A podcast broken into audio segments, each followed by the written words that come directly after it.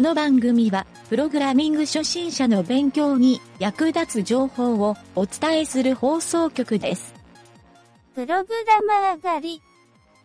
この中にプログラマーはいるかいません。座右の銘を言ってみろ。仕事のストレスは家に持ち帰らない。自分が嫌なことは他人にしない。人が作ったプログラムのバグを責めない。いたぞ3番だ。連れて行け。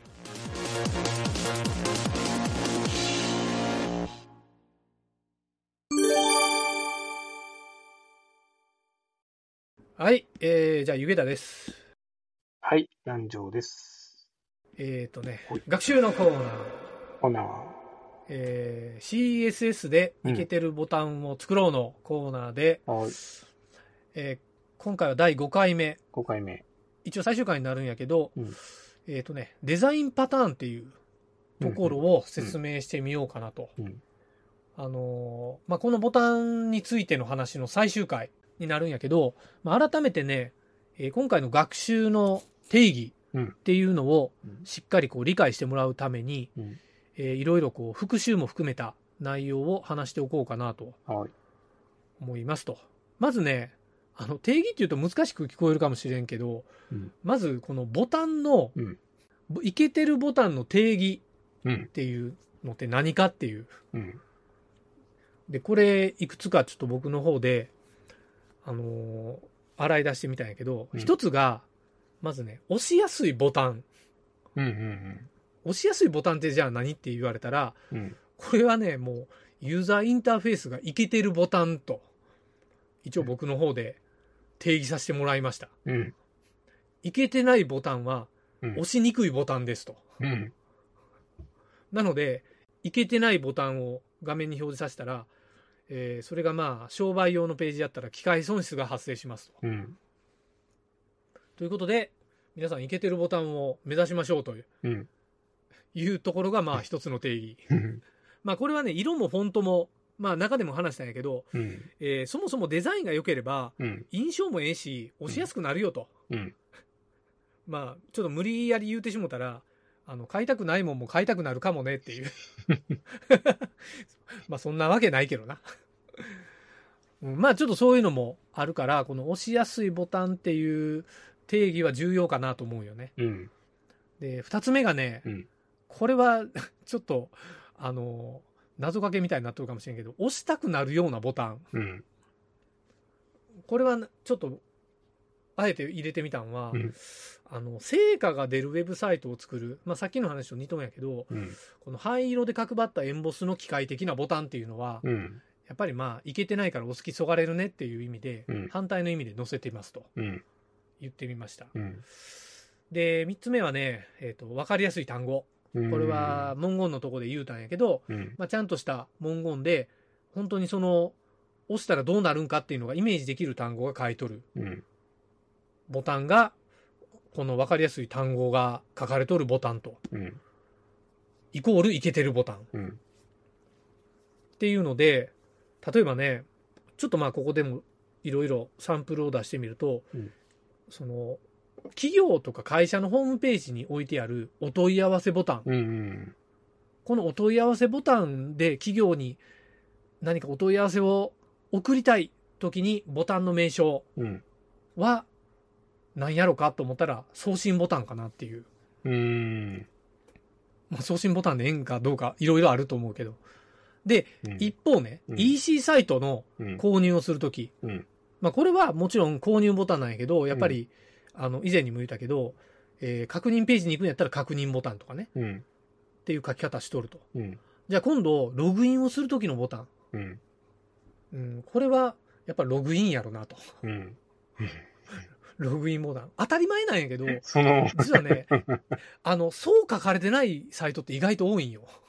あー。これ見たら笑ってしまうけど、そうやっぱログインのとこで送信って書いてるとこも意外とあるし、あ、確かにそう言われてみりゃあるな。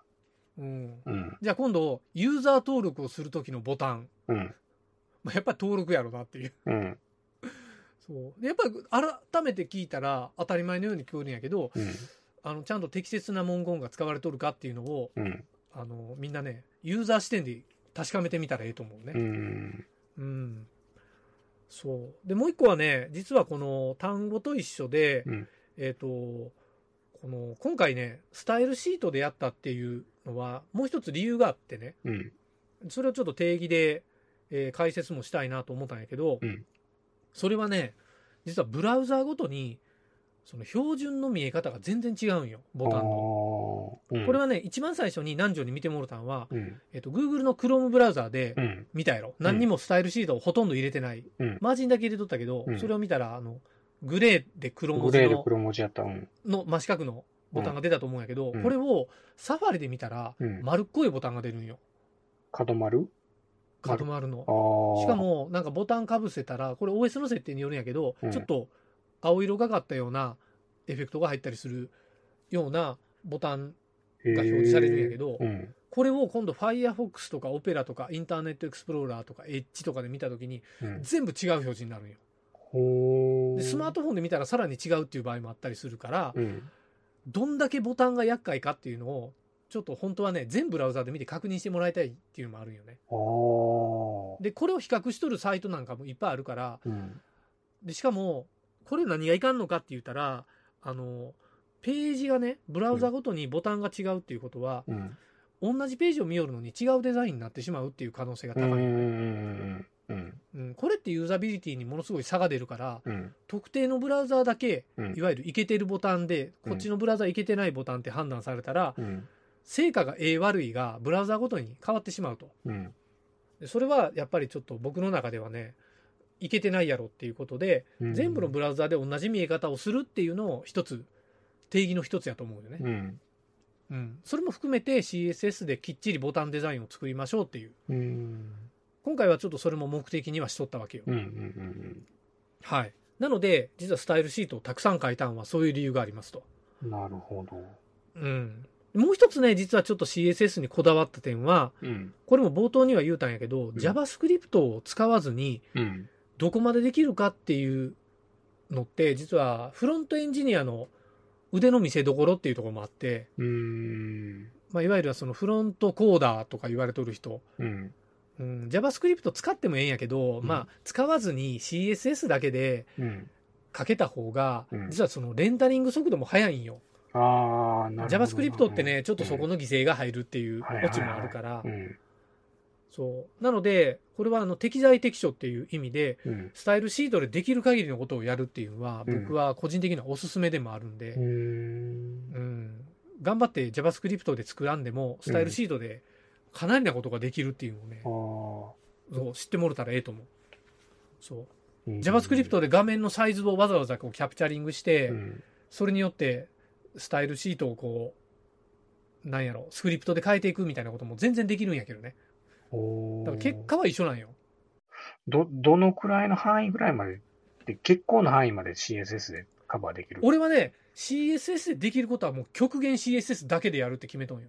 おー JavaScript はどっちかって言ったら最後の最後の手段ああ、なるほど。なるほどぐらい、に切り分けんと、うんまあ、昔は本当にもう、あの、動的なのは JavaScript で、うん、もうなんとなく見かけのもう色とかデザインフォーマット決めるのは CSS っていう立ち位置やったんやけど、うん、もうアニメーションとかね、さっきの、さっきのというか、あのメディアクエリーとかを使う、うん、その条件で切り分けができるようなことがスタイルシートでできてしまうようになってから、うん意外とね、どっちがどっちみたいな機能が増えてきたりしたんよね。うん。うん。そうなったら、そう CSS の方をもう優先してというか、うんこっちの方で書ける方うがん、いいっていうことこれ、を仕事の現場で、うん、あの、どういう不具合が起きるかって言ったらう、ん、あの、プログラマー、JavaScript のプログラマーの人と、うん、えー CSS の担当のデザイナーが分かれとったとしたらう、 ん。それお前の仕事やろってお互いが言い出す可能性もあるよね。 そっちの仕事やろみたいに。いやいや、そっちやろっていうのをお互いに言ったらう、ん進まんと仕事は。うん、うん。だからまあ、どっちがどっちかは決めてもろてええんやけど、うん、俺はなんかね、あるべき姿は CSS ができる限りのことをやるっていう方が、うん、あの、システム側から見たら、すごく、あの、エコシステムになるというか、効率的なシステムができる。うん、でもちろんそれを JavaScript でコントロールするみたいな組み合わせもうん。あるわけよ、いっぱい。うん、そういうところに、揉め事をせずにそういうところに頭使った方がうん、効率的ですよっていう話ね。うん。すごい偏った今のサンプルやったかもしれんけど。うで、ん最後にう、ん。えーっとね、えーちょっと丸っこいボタンっていう、いい感じのボタンを、うん。最後に、これまで書いたボタンに装飾をして終わってみようかなとうん。思うんで、うん何を最後の最後にちょっとだけ書いてみようか。うん。ええかなほい。えー最後の、一番最後の行に、ちょっと追加でもう一回入れてほしいんやけど、スタイルタグの中でいいんやね。ボタンな。スタイルあタスタイグのルタ中グでいいよのね中。の一番下に開業を入れてう、ん。新しく項目を作ってほしいんやけど、ほい。そこに、ボタン並み括弧、うんハイトコロン 40px セミコロン。ゆっくりセミコロン。はい。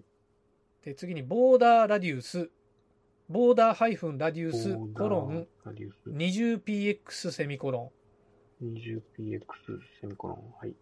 ン。で、並括弧閉じて保存。はい、はいと、はいと。はいと、HEIGHT。 OK。で、おう。丸くなったね。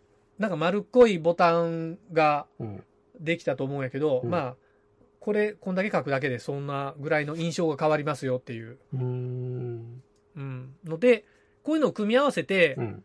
いろいろね、あの、ボタンデザインをしていった方が、していくと、すごいね、あの、俺実はこのボタンっていうかね、CSS のこの作業楽しくやってんやけど、いつも。うーん。まあまあおもろい。慣れてくるとおもろいよ。これって後で書いた方が優先される感じ後書き優う先。ん。なるほど。だかなるらほど、あの、先に書いたやつを書き換えてもらってもよかったんやけど、うんうんちょっと今回分かりやすく後書きにしてみましたう。ん。はい。おう。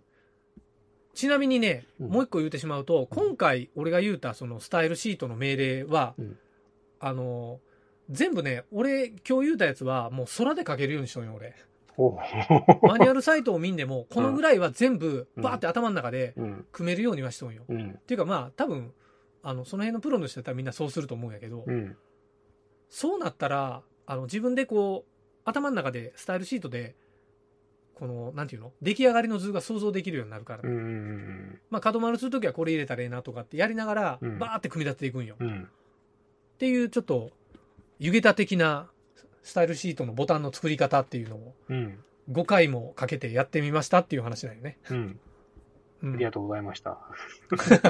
まあ、何でもなんかあんまりこういうのやったことなかったかもしれんから、う ん。参考になるかな。なと思ってう。ん。そう。なので、こう、イケてるボタンを作って、売り上げの上がるページを作りましょうとういん。う商売的な話をうん。言い残して、このコーナー終わりたいと思います。はい。ええんかなこんな締めで。よかったよ。はい。あ、ありがとう。じゃあ、終わるわ。 ありがとうございました。はーい。